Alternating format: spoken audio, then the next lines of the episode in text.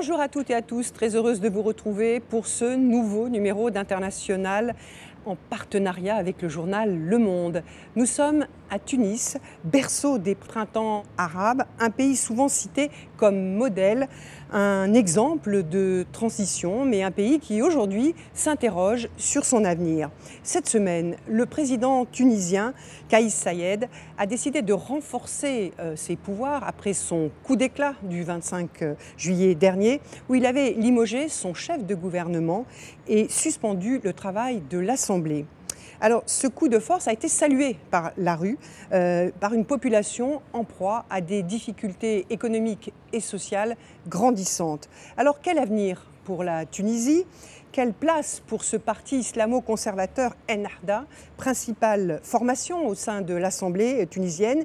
Est-ce que ce parti appartient désormais au passé? Et quelle place pour l'islam en démocratie.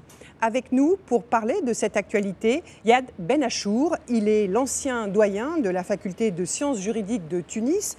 En 1992, sous la présidence de Ben Ali, il avait démissionné euh, du Conseil constitutionnel pour dénoncer les attaques de, contre la Ligue des droits de l'homme. En 2011, c'est lui qui présidait la haute instance de protection des objectifs de la révolution. Et en novembre prochain, eh bien, on le retrouvera à Paris. Il occupera la chaire Monde francophone. Il prononcera euh, sa leçon inaugurale au Collège de France intitulée La Révolution, une espérance. Mais avant de le retrouver, je vous propose de l'entendre raconter son 14 janvier 2011, le jour où, sous la pression populaire, le président Ben Ali quittait la Tunisie. On l'écoute. J'étais chez moi et on fêtait le mariage de ma fille. C'était un grand événement de la famille. Bon, déjà en décembre, on, devait organiser des cérémonies, etc. Tout cela a été annulé parce qu'on n'avait pas le cœur à festoyer. Mais l'acte de mariage était fait, il devait se dérouler à la maison le 14 janvier et il a eu lieu. La moitié des invités n'ont pas pu venir parce que les routes étaient bloquées, etc. Et euh, on a su le départ de Ben Ali. Euh, on a su le départ de Ben Ali là, pendant, le, pendant la conclusion de l'acte de mariage de ma fille. Et nous avons chanté le mouvement national, quoi. Ça s'est terminé par, par un, hymne national. Bonjour Yad Benachour. Bonjour. Merci d'avoir accepté notre invitation. À mes côtés, euh, Frédéric Bobin du journal Le Monde. On vient de vous entendre le jour du mariage de votre fille. Euh, c'est le jour où votre pays voit la chute euh, du régime Ben Ali. Cette année 2011, vous l'avez qualifiée comme celle qui a le plus compté dans votre vie. Alors, est-ce que c'est parce que c'est l'histoire familiale qui se télescope ce jour-là avec l'histoire, avec l'histoire avec un grand H non, ce n'est pas tellement pour cette raison. C'est pour la raison que pendant des années, lorsque j'allais à la faculté des sciences juridiques, je rencontrais sur mon passage un énorme portrait du président Belali sur le mur, un, mur aveugle de tout un bâtiment, un immense portrait, et je me disais toujours, quand verrons-nous la fin de ce cauchemar du gouvernement personnel et par conséquent, le jour où c'est venu, le 14 janvier, euh, comme je l'ai raconté tout à l'heure dans le, rappel que vous avez projeté, euh, on ne s'y attendait pas du tout. C'était une très grande surprise pour tous. Euh, rien ne laissait croire que le 13 janvier, le 13 janvier, on ne savait pas que le lendemain serait le jour de la révolution et le jour du départ de Ben Ali. la révolution a commencé le 17 décembre, elle s'est concrétisée le 14 janvier par le départ euh, du président Ben Ali. Puis elle a libéré ce mouvement des, printemps arabes euh, qui, a, balayé euh, toute la région. Et ça aussi, ce n'était pas, pas prévu. Il s'est passé quelque chose, une cristallisation euh, géopolitique euh, tout à fait le inédite. Phénomène, mm. Le phénomène de contamination a joué euh, parce que les peuples arabes ont toujours vécu sous la dictature et étaient étranglés et étouffés sous le joug de la dictature et par conséquent, lorsque la révolution tunisienne a commencé, elle a fait tache d'huile, elle, s'est répandue en Égypte et puis euh, surtout le monde arabe pratiquement, en Syrie, en Libye, au Yémen, etc. Bon, dans certains endroits, dans certains pays, elle a marché, dans d'autres pas du tout, ça a été un échec. Mais si nous reprenons cette discussion tout à l'heure, je vous dirais que l'échec n'est jamais définitif et que le message qui a été lancé au cours de ce qu'on appelle les printemps arabes est un message qui aura une très longue vie devant lui et il reviendra en permanence dans le futur proche et lointain. Alors, puisqu'on parle de révolution, je le disais il y a quelques instants en ouverture de cette émission, euh, en novembre prochain, vous allez donner des cours au Collège de France. L'intitulé de ces cours, c'est Les révolutions dans la pensée et l'histoire des faits. Est-ce que l'histoire de. Qu'est-ce que vous a appris l'histoire de la révolution euh, tunisienne, qui est une histoire jeune, hein, qui, a, une dizaine d'années? Qu'est-ce qu'elle vous a appris, notamment dans le cadre de ces cours que vous allez dispenser Alors, le cours, effectivement, euh, c'est un cours sur les révolutions. Et euh, ça a été une expérience absolument fascinante dans l'histoire de ma vie personnelle, parce que j'ai quitté un petit peu le monde des juristes pour aller comme apprenti dans le monde des historiens. Évidemment, euh, si je m'étais limité à parler des révolutions dans le monde occidental, je n'aurais rien pu ajouter à tout ce qui a été dit par les historiens occidentaux de leurs euh, nations respectives. En revanche, euh, j'ai orienté mon cours vers les révolutions, justement, les révolutions dans l'histoire du monde musulman, dans les événements et les faits du monde musulman africain et arabe. Et c'est là l'apport de mon cours. Donc je parlerai des révolutions sous un jour euh, qui n'est pas habituel. Pour moi, dans l'iconographie révolutionnaire, ce n'est pas le tableau de Delacroix, La liberté guidant le peuple, qui sera utilisé pour euh, l'illustration de mon cours, c'est la révolution de Ousmane Danfodio, l'Africain qui a fondé l'empire de Sokoto euh, et, dont je parlerai. Alors, la, révolution, tunisienne a sa place, mais elle, je lui ai donné une place particulière parce que je suis tunisien. C'est d'elle qu'il s'agit justement dans la leçon inaugurale. Justement, dans, le panorama des, révolutions, à la fois euh, occidentales et arabo-musulmanes, Comment définir la singularité tunisienne, le, particularisme tunisien? Le particularisme tunisien, c'est qu'il a rompu avec une tradition qu'on retrouve dans la théologie, dans la philosophie islamique, dans la littérature, dans la poésie, selon laquelle la, une révolution, c'est l'incarnation du mal. C'est la fitna, c'est la discorde. C'est l'anti-nature, c'est l'anti-divinité. C'est la, révolution, c'est, euh, euh, si vous voulez, la présence du mal dans l'histoire. Et par conséquent, une révolution doit être euh, guérie, elle doit être effacée par la répression, par la réforme, etc. etc. donc il y a dans l'histoire du monde musulman tout entier, pas seulement de la Tunisie, une vue extrêmement négative de l'idée même de révolution. Et donc, euh, lorsque la révolution tunisienne a éclaté, ça n'a fait que consacrer la rupture avec cette idée traditionnelle de la révolution. La révolution est devenue un acte positif. C'est devenu précisément une espérance, une espérance de progrès, une espérance de réussite, une espérance de mieux-être, etc., etc. La révolution, elle est sortie de l'ombre dans laquelle elle se trouvait, l'ombre de la négativité, pour entrer dans l'ère de la positivité. Ça, c'est au niveau de la pensée. Pourquoi la révolution tunisienne est très importante et quelle est sa spécificité? C'est la première expérience d'une révolution populaire. Ce n'est pas une révolution pensée par les intellectuels, c'est une révolution populaire qui a éclaté à Sidi Bouzaïd mhm. euh, de, la rue, oui, et puis qui s'est étendue. Mhm. Et c'est devenu donc une protestation généralisée de tout un peuple contre la dictature. Ne l'oublions pas, la révolution tunisienne a d'abord et en premier lieu été une révolution antidictatoriale. Mhm. Alors avant de poursuivre cet entretien, je vous propose de revenir sur en image sur l'actualité de la Tunisie hein, de ces dernières années. C'est un focus signé Antoine Delpierre et Séverine André.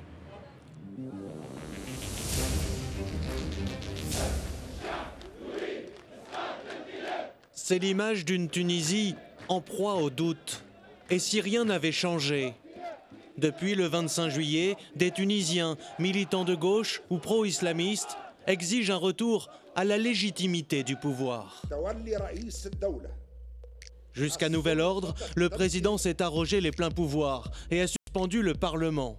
Comme vous, Yad Ben Achour, Kaïs Sayed est juriste et spécialiste du droit. Mais votre interprétation de la Constitution est quelque peu différente. L'article 80 exige que ce soit un péril imminent menaçant l'intégrité nationale, la sécurité ou l'indépendance du pays, ce qui n'est pas le cas en Tunisie. Moi, il s'agit d'un coup d'État. Des mots qui pèsent en Tunisie, où vous faites figure de garant de l'esprit des lois.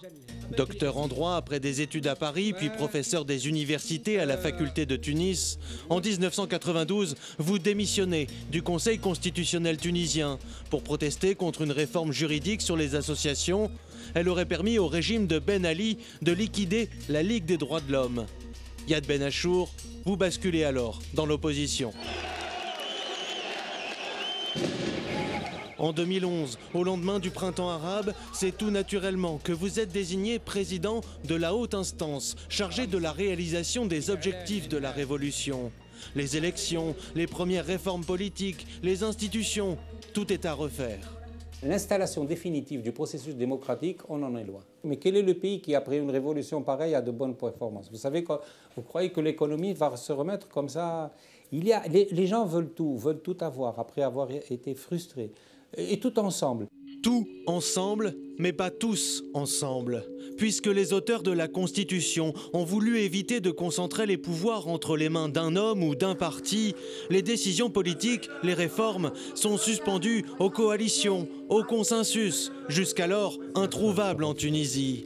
Et depuis la Révolution, le pays a déjà connu neuf chefs de gouvernement différents. Une instabilité qui empêche de relever un pays au bord de l'asphyxie. Inflation des prix, de la dette publique, chômage, une crise économique et sociale aggravée par les vagues meurtrières de la Covid-19. Lassé, une partie de la population plébiscite un retour à l'autorité, incarnée aujourd'hui par Kaïs Sayed. Et face à lui, Enarda, la principale force parlementaire, le parti issu de l'islam politique, ne convainc plus. Une situation qui, dix ans après, bouscule les idéaux de la révolution. On reviendra, hein, Yad Benachour, sur l'actualité tunisienne et ce décret euh, publié par le président hein, qui lui donne encore plus euh, de droits. Euh, vous, vous êtes un fervent défenseur de l'universalité démocratique. vous avez publié cette année un essai, L'islam et la démocratie, une révolution intérieure. Vous dites, la démocratie, ce n'est pas adapté à certains et pas à d'autres. elle n'est ni d'Orient ni d'Occident. Vous pensez qu'elle peut s'imposer partout, la démocratie, partout dans le monde, même dans des pays où l'islam est la norme? D'abord, euh, l'universalité. On ne peut pas faire autrement que de donner un fondement universel à la démocratie si on veut qu'elle soit adoptée par la majeure partie des peuples de cette planète. La norme démocratique, c'est celle qui respecte également la dimension sociale de l'être humain et surtout son droit à la participation à la vie de son groupe. Alors, c'est ça la norme démocratique, c'est que c'est la seule norme qui respecte les trois éléments de l'être humain, l'élément physique, l'élément moral et l'élément social, et qui respecte les principes qui découlent les, quatre ou cinq principes qui découlent de ces trois éléments, la dignité de l'homme, la liberté de l'homme, l'égalité entre les hommes, la euh, participation aux affaires publiques et enfin j'ai ajouté dans ma réflexion la plus récente un cinquième principe qui, qui existe en filigrane dans le cours, mais dans le, dans le livre, mais que je n'ai pas vraiment développé, mais que je vais développer au Collège de France, qui est euh, l'état de droit. Et donc vous voyez qu'en définitive, lorsque nous faisons le bilan, nous voyons que la norme démocratique est celle qui respecte euh, le plus les éléments quasiment naturels, les trois éléments quasiment naturels de l'homme, euh, sa dimension physique, sa dimension euh, morale et sa dimension euh, sociale. Il n'y en a pas d'autre. Mhm. Il n'y en a pas d'autre. Alors, on voit bien le cadre de votre pensée. Euh, on va en profiter donc pour s'intéresser à l'actualité de votre pays, une fois posé ce cadre de votre pensée. il y a eu hier ces décrets pris par le président Kaïs Sayed. Est-ce que vous, vous êtes inquiet de la, la façon dont s'exerce aujourd'hui le pouvoir dans votre pays? Il y a un instant, je vous disais que la révolution tunisienne a été plutôt une révolution antidictatoriale, principalement. C'est vrai qu'il y avait une demande de justice sociale, représentée par cette grande réclamation de la dignité. Mais il y avait également une dimension euh, vers la liberté, c'est-à-dire le respect de la liberté que la dictature ne respecte pas. C'est pour ça que je qualifie la révolution tunisienne principalement, pas exclusivement, mais principalement comme une révolution antidictatoriale. Que dois-je constater, puisque vous me posez le problème du décret qui est sorti euh, il, y a... oui, voilà, le, le décret 117, que j'ai lu entièrement, évidemment.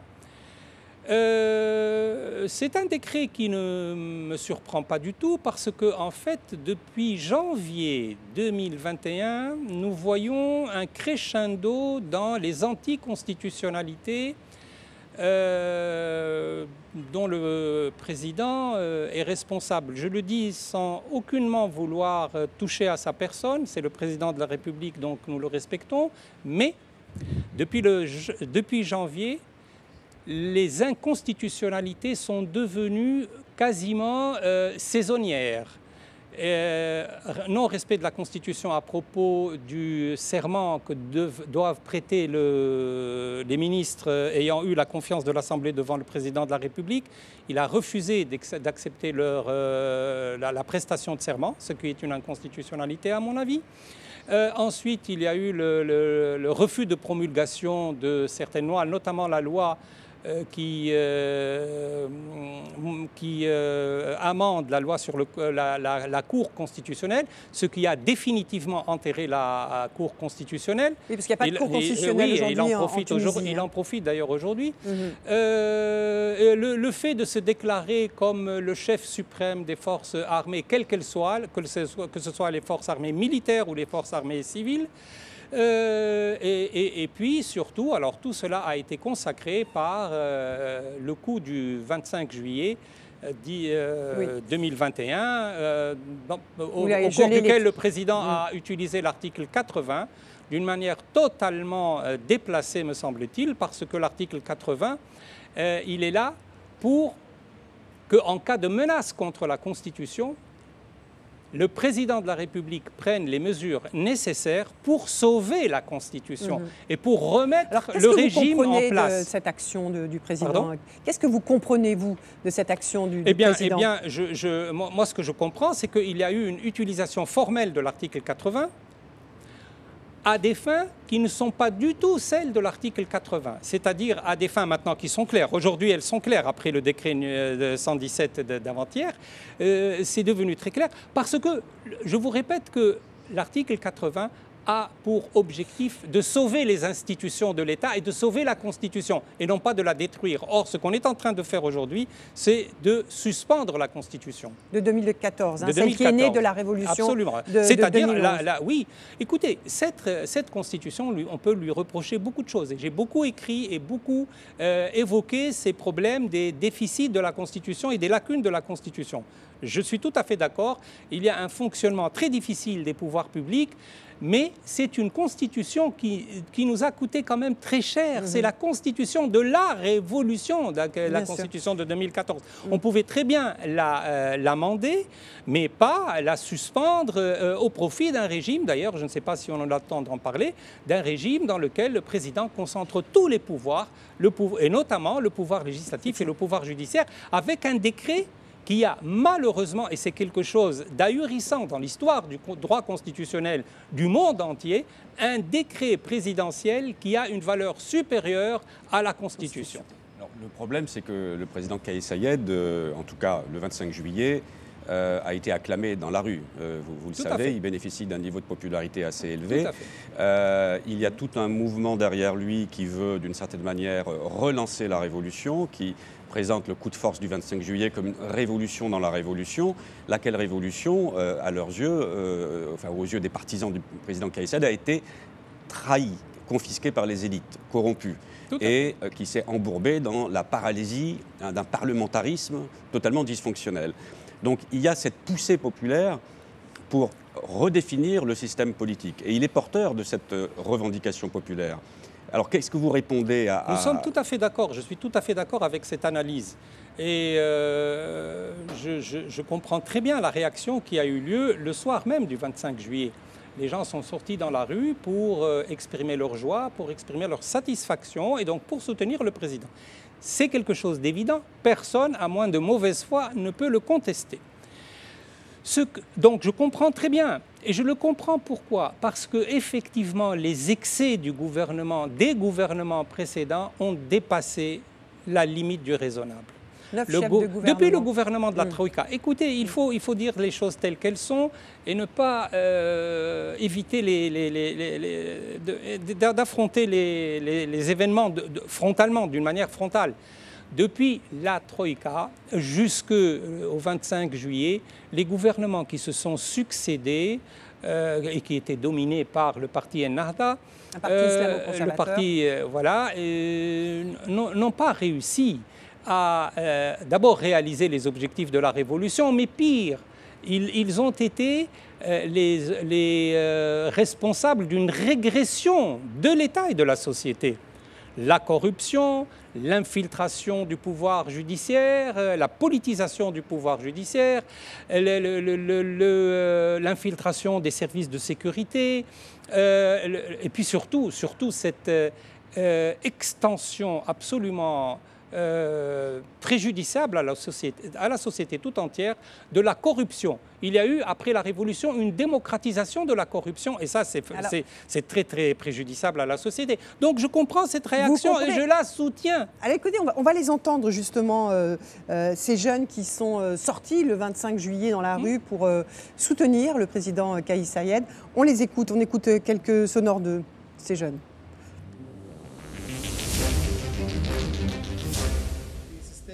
Après la chute de Ben Ali, Enarda est arrivé et ils nous ont convaincus au nom de la religion. Ils nous ont fait croire qu'ils étaient des gens droits, qu'ils allaient améliorer notre pouvoir d'achat. Mais ils font tout le contraire. Aujourd'hui, je pense qu'il nous faut quelqu'un comme Kais Sayed pour relever le pays. C'est notre dernière chance et j'espère qu'il sera à la hauteur. On ne sait pas si Kaïs Sayed compte s'appuyer sur l'armée de façon temporaire ou sur le long terme. Si la présence militaire se pérennise dans nos institutions politiques, on rentrera dans un système de dictature comme en Égypte. Depuis le 25 juillet, notre président a déjà nommé plusieurs hauts grades militaires à des ministères clés comme celui de l'Intérieur. On peut dire que c'est déjà une dictature en soi. Moi, je soutiens la présence de l'armée dans le système politique. Pour moi, ce qui s'est passé n'est pas un coup d'État, car un coup d'État, c'est de la violence et des morts. Ce n'est pas le cas. Alors, vous dites que vous comprenez, que vous, soutenez ces, jeunes dans, l'expression, parce qu'il y a beaucoup de jeunes qui ont voté aussi d'ailleurs pour Kaïs Sayed et qui soutiennent aujourd'hui euh, ces pouvoirs qu'il s'octroie. Euh, en même temps, vous avez une critique très ferme sur la façon dont il procède par rapport à la Constitution. Mais alors, du coup, est-ce que vous n'êtes pas un peu décalé par rapport à la société euh, tunisienne? Qu'importe. Qu'importe. Je suis décalé peut-être aujourd'hui. Je ne le serai pas demain.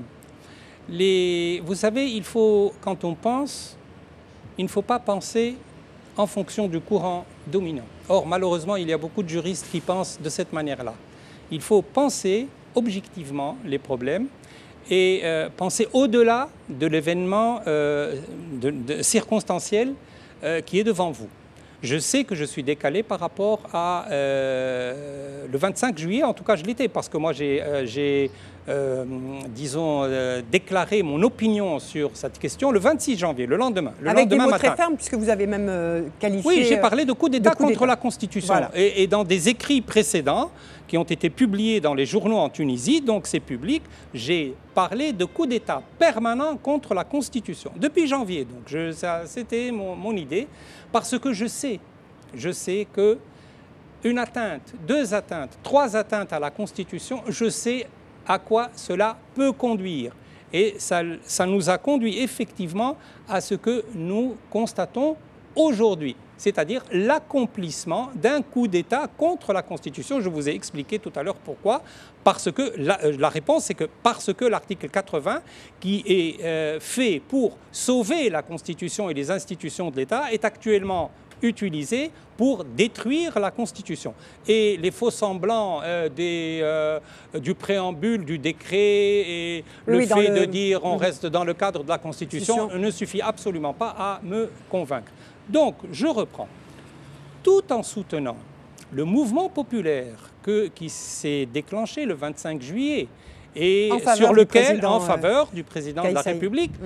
mais je, le, com- je le comprends très bien parce que c'était la seule manière de nous euh, sauver du désastre vers lequel on, allait à cause des gouvernements successifs qui se sont euh, euh, succédés au pouvoir avec l'appui du parti majoritaire qui est le parti Ennahda. Nous allions à la catastrophe carrément. Et donc je comprends très bien que les gens aient exprimé leur sentiment de joie. Euh, De soulagement, en quelque et sorte. De soulagement, tout à fait. D'ailleurs, euh, moi-même, je l'ai observé un peu ce sentiment de, de soulagement, politiquement parlant. Parce Vous l'avez ressenti oui, politiquement parlant, parce que lorsqu'on m'a posé la question sur l'article 80, on me demandait mon point de vue juridique. Juridique. Et donc j'ai dit c'est un coup d'État contre la Constitution sur le plan juridique. Maintenant, est-ce que ces mesures exceptionnelles sont politiquement bonnes ou non? Euh, Ça c'est un autre problème. On peut en discuter. Ce que je constate aujourd'hui, c'est que avec l'évolution du temps et surtout avec le décret 117, eh nous sommes en train de nous installer petit à petit, non pas dans une dictature provisoire, comme le prévoit l'article 80, mais dans une dictature qui risque de durer. Parce que dans ce décret, qui, euh, d'une manière absolument extraordinaire, a une valeur supérieure à la Constitution, il la modifie d'ailleurs, même au niveau du préambule. Mhm. Le, le- le décret dit que le préambule ne, ne- ne change pas, que les, deux premières parties de la Constitution également, mais en fait il le change, le préambule, Mhm. parce qu'alors que le préambule définit la révolution par ces deux termes, en amont et en aval, c'est-à-dire le 17 décembre, 14 janvier, le, euh, le décret en question ne prend que le 17, le 17 janvier. Ce qui est une insulte, à mon avis, ce qui est une insulte au peuple qui a fait la révolution, parce que les gens qui sont tombés, les ceux qu'on appelle les martyrs de la révolution, sont tombés sous le feu euh, euh, entre le 17 janvier et le 14 janvier, chute de régime. Entre le 17 C'est- décembre. Entre le 17 décembre, Mm. pardon, et le 14 janvier, la chute du régime. Mm. Euh, or, la chute du régime est un, événement très important Mm. dans l'histoire d'une révolution. C'est même l'événement le plus important parce qu'il n'y a révolution qu'avec la chute d'un régime. Et par conséquent, moi, ce qui me désole, c'est que, en, fait, on, veut sauver la révolution euh, par des mesures extraordinaires et absolument euh, in- incroyables sur le plan du droit. Euh, Ce, ce qu'on comprend de, de- de ce que vous nous dites, euh, Oui. Benachour, c'est que euh, il fallait stopper cette dérive dans laquelle étaient euh, les il y avait institutions, et, hein, mais que vous n'êtes pas d'accord avec la façon il y dont ça a avait été. d'autres moyens. Il y avait d'autres moyens Une question peut-être euh, de Frédéric. Oui, Est-ce que donc vous, vous, vous dites qu'on est en train de passer du- d'une dictature provisoire encadrée par l'article 80 euh, à une dictature plus, plus permanente? Ce sont des mots assez forts que vous utilisez. Est-ce que ça veut dire qu'on est dans un paradoxe absolu? C'est-à-dire qu'au nom de- du peuple et, et- et de la révolution, euh, en réalité, on est dans une phase de contre-révolution C'est ce que vous dites? Euh, dans la mesure où, à mon avis, la révolution est une révolution antidictatoriale, le retour à une dictature, quelle qu'elle soit, qu'elle soit provisoire euh, ou qu'elle soit euh, à échéance inconnue, parce que c'est le cas actuellement, c'est une échéance qu'on ne connaît pas encore. Ce retour à la dictature est, à mon avis, une forme de contre-révolution, absolument. Parce que ce qu'a fait le peuple tunisien en 2011, c'est de se débarrasser d'une dictature qui a gouverné le pays pendant 27 ans, sans compter la dictature précédente euh, du dictateur éclairé, le président Bourguiba. Euh, donc euh, le peuple en avait assez de ces gouvernements autoritaires, pour ne pas dire totalitaires, qui, ont fini par, par exemple, utiliser la torture systématiquement comme un moyen de gouvernement. Alors, revenir à la dictature aujourd'hui avec les atteintes à la liberté que nous, euh, que nous constatons aujourd'hui. Il y a des gens qui sont assignés à résidence. Pourquoi? Au nom de quoi? Oui, mais il y a sur, des sur la base de quelle association? Il y a des manifestations dans la rue. Elles ne sont pas réprimées. Euh, oui, euh, d'accord. La presse continue à faire euh, son travail. Je suis tout à fait d'accord. Je, je suis tout à fait d'accord, mais il y a quand même les linéaments d'atteinte à la liberté qui commencent à devenir inquiétants. Par exemple, les interdictions ou les empêchements ou les tracasseries euh, qu'on impose à certains voyageurs qui vont quitter le territoire tunisien. Mm. Ça, c'est euh, des illégalités flagrantes qui risquent de se développer, attention, mm-hmm. qui risquent de se développer dans l'avenir et qu'il faut prévenir. pourquoi on n'entend pas plus de, réactions de ce qu'on peut appeler, euh, ce qu'on appelle en France, par exemple, les corps intermédiaires. Vous avez ici l'Union générale des, syndicats des, travailleurs tunisiens qui ont joué des rôles importants dans l'élaboration de la révolution, enfin, ou dans le post-révolution. Aujourd'hui, on ne les entend pas, ou très peu. Euh, euh, vous avez d'autres, la Ligue des droits de l'homme, vous avez des, institutions. Euh, le, fameux quartet qui a eu le prix Nobel de, la paix en 2015, on ne l'entend pas. alors pourquoi les, voix sont quand même excessivement rares pour dénoncer ce que, ce que vous venez de, qualifier de, de mouvement contre-révolutionnaire. Dans un premier temps, les organisations non gouvernementales, les partis, les associations, ce qu'on appelle la société civile et en particulier l'UGTT, euh, ce sont, oui, le syndicat national historique tunisien, euh, ont observé une euh, période d'attente, hein, d'attentisme. Ils, attendaient de voir justement, tout le monde a été surpris d'abord par l'événement, mais ils attendaient de voir sur quoi cela allait déboucher. Ça aurait pu déboucher sur quelque chose de beaucoup plus positif que ce que nous voyons aujourd'hui. Vous parlez du 25 juillet euh, Je parle du 25 juillet et surtout euh, le, du décret de avant-hier, euh, le décret de 117. Or, au cours des dernières semaines, les corps intermédiaires ont commencé à bouger. Attention, ils ont commencé à bouger, ils ont commencé euh, d'abord avec précaution à dire attention, il y a des limites que nous ne dépasserons pas, il n'est pas question de violer la Constitution, de sortir, du cadre constitutionnel, etc. À telle enseigne que des partis ou des personnalités qui ont soutenu le président quasiment inconditionnellement, après le 25, avec le, après le 25 juillet, ont commencé, ont commencé à prendre beaucoup de recul et même aujourd'hui, après le décret de 117, à dénoncer ces atteintes à la Constitution. Oui, mais d'une voix, reconnaissez quand même d'une voix assez tenue.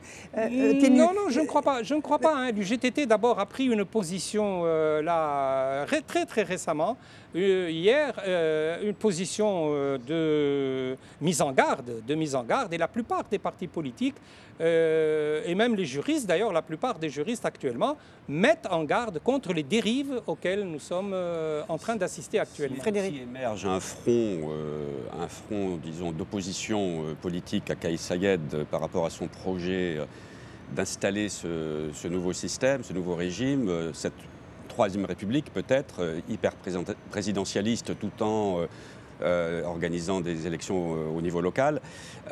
donc si émerge ce front d'opposition politique alors que le président bénéficie du soutien d'une partie de la population, notamment de jeunes qui sont plutôt des inconditionnels, est-ce qu'il n'y a pas le risque que la Tunisie bascule dans une forme d'instabilité Oui, oui, il y a le risque, il y a, absolument un risque. Justement, c'est l'un des dangers que nous craignons pour l'avenir de la Tunisie, c'est qu'en clivant la société entre pro euh, et anti 25 euh, juillet, nous finissions justement par euh, avoir de, l'instabilité. samedi dernier, dans la rue, nous avons vu deux manifestations opposées. Ça n'a pas dégénéré. Mais il y a eu quand même deux manifestations, l'une dénonçant la, euh, sortie de la Constitution et réclamant le retour euh, à, la Constitution de 2014 et au respect de la Constitution, et l'autre, au contraire, soutenant le président. Heureusement, ça s'est bien passé samedi. Mais je ne suis pas sûr que dans les euh, lendemains de, ce, décret, ça va encore se passer de cette manière-là. Il y a donc l'instabilité pour vous, c'est la crainte de la violence. Ah, ah, ah oui, l'instabilité. Moi, je crois que c'est la pire des situations que peut connaître un pays, c'est l'instabilité politique, mais surtout l'instabilité sociale. Je le dis d'autant plus, je le dis d'autant plus que L'État actuellement est en train de s'engager dans des réformes qui ont surtout un caractère juridique, constitutionnel, alors modification de la Constitution, euh, organisation provisoire des pouvoirs publics qui ne, qui ne dit pas son nom, mais qui est une organisation provisoire, d'ailleurs même pas provisoire parce qu'on ne connaît pas son terme, une organisation des, pouvoirs publics qui est totalement anticonstitutionnelle. Euh, alors on va préparer euh, des référendums, des euh, modification du code électoral, de, la Constitution, etc. Mais ça, c'est du droit et c'est de la politique. Mais je ne crois pas que ça va résoudre les véritables problèmes de la paupérisation du peuple tunisien et surtout de la classe moyenne tunisienne qui n'arrive plus à survivre à cause de la cherté des prix, à cause de la, euh, des déficits de l'investissement étatique dans le, dans le social, etc. Donc par conséquent, je crois que ça ne va pas donner du pain euh, aux, ah, affamés. Donc on va, on va pour, pour euh, faire écho à ce que vous venez de dire, on va écouter euh, un extrait de ce reportage qui a été tourné à Sidi Bouzid, hein, là où s'était immolé le, le, jeune vendeur ambulant Mohamed Bouazizi en, en, décembre 2010. juste avant la, et qui allait provoquer la chute du régime Ben Ali. Euh, je vous propose ce court extrait de ce reportage qui a été tourné dans cette ville euh, il y a moins d'un an. À Sidi Bouzid, toujours pas d'hôpital digne de ce nom, l'autoroute promise en 2011, inexistante. Aujourd'hui, le maire a rendez-vous avec des membres de la société civile. On fait ce qu'on peut avec les moyens qu'on a. On nous a promis une faculté de médecine en 2012. Rien n'a été fait.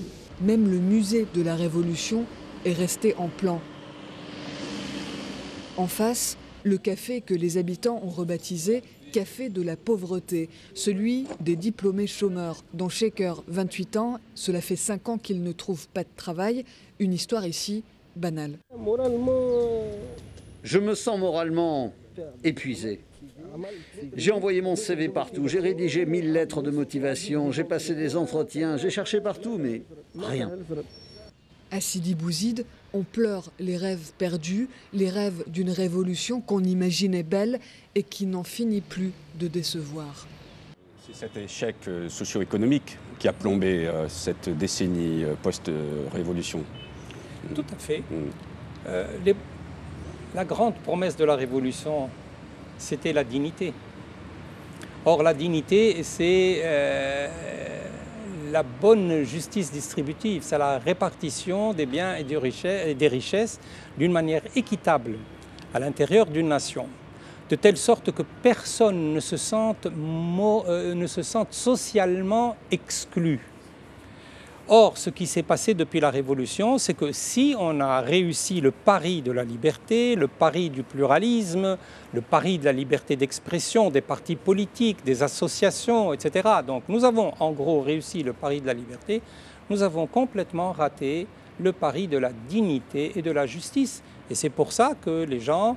et pourquoi? euh, Qu'est-ce qui a manqué pour que ce euh, pari-là ben, Je crois qu'il y a plusieurs choses. Il y a plusieurs choses. Il y a le temps qui joue contre les gouvernants. Il y a les problèmes de gouvernance. On n'a pas su gouverner le pays, tout simplement. Lorsque dans un pays où l'État euh, recrute euh, plus de fonctionnaires qu'il n'en a besoin pour des besoins tout à fait particuliers de certains partis politiques comme le parti islamiste, disons-le clairement.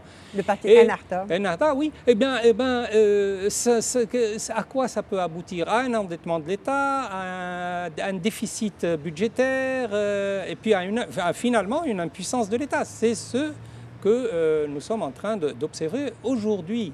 Et, mais donc, si nous continuons à produire du droit, moi je suis juriste, ça, m'intéresse, ça, me donne de l'activité, l'activité juridique, mais si on continue à s'activer dans le droit, dans la révision de la Constitution, dans les conflits de normes au sujet de euh, la loi électorale, de la révision de la Constitution, de la suspension de la Constitution, de toutes ces questions-là, nous allons produire beaucoup de discours juridiques, beaucoup d'interventions, et c'est ce que nous voyons aujourd'hui quotidiennement sur les plateaux de radio et de, sur les plateaux de télévision et les chaînes de radio, des juristes qui parlent, qui parlent, qui parlent, mais, et du président de la République en particulier, sans que cela euh, offre une issue à la véritable question, à la question centrale de l'État aujourd'hui en Tunisie, celui de la justice distributive et de la capacité de l'État à répondre à cette demande. L'État est incapable vous de répondre aujourd'hui. Vous avez pointé du doigt le parti euh, islamo-conservateur euh, Ennahda.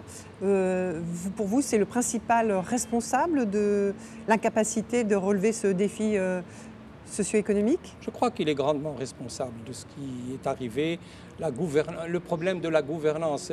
C'est-à-dire que, comme les partis très très marqués idéologiquement, le parti Ennahda n'a pas su gouverner et n'a pas euh, fait la distinction entre, euh, entre, sa position de parti en dehors du pouvoir et sa position de parti dans le pouvoir.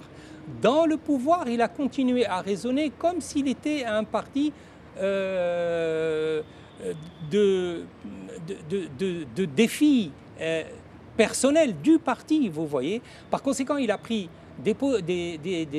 un ensemble de décisions qui n'étaient pas en faveur de la société, au contraire qui étaient uniquement en faveur du parti, et c'est ce qui a développé le phénomène de la corruption, qui existait avant eux, mais qui a été formidablement démocratisé. On a beaucoup parlé de la singularité, on, on a évoqué ce concept tout à l'heure, la singularité tunisienne, certains même parlaient d'exception euh, tunisienne.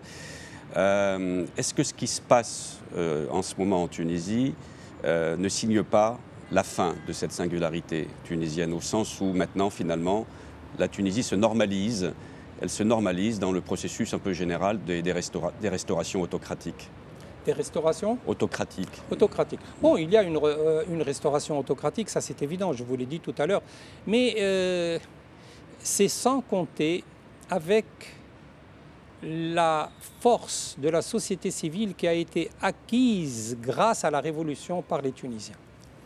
Là, je vois que déjà, au moment où je vous parle, il y a un développement des réactions contre ce qui se passe actuellement en Tunisie. Je pense que ça va aller en se développant encore plus.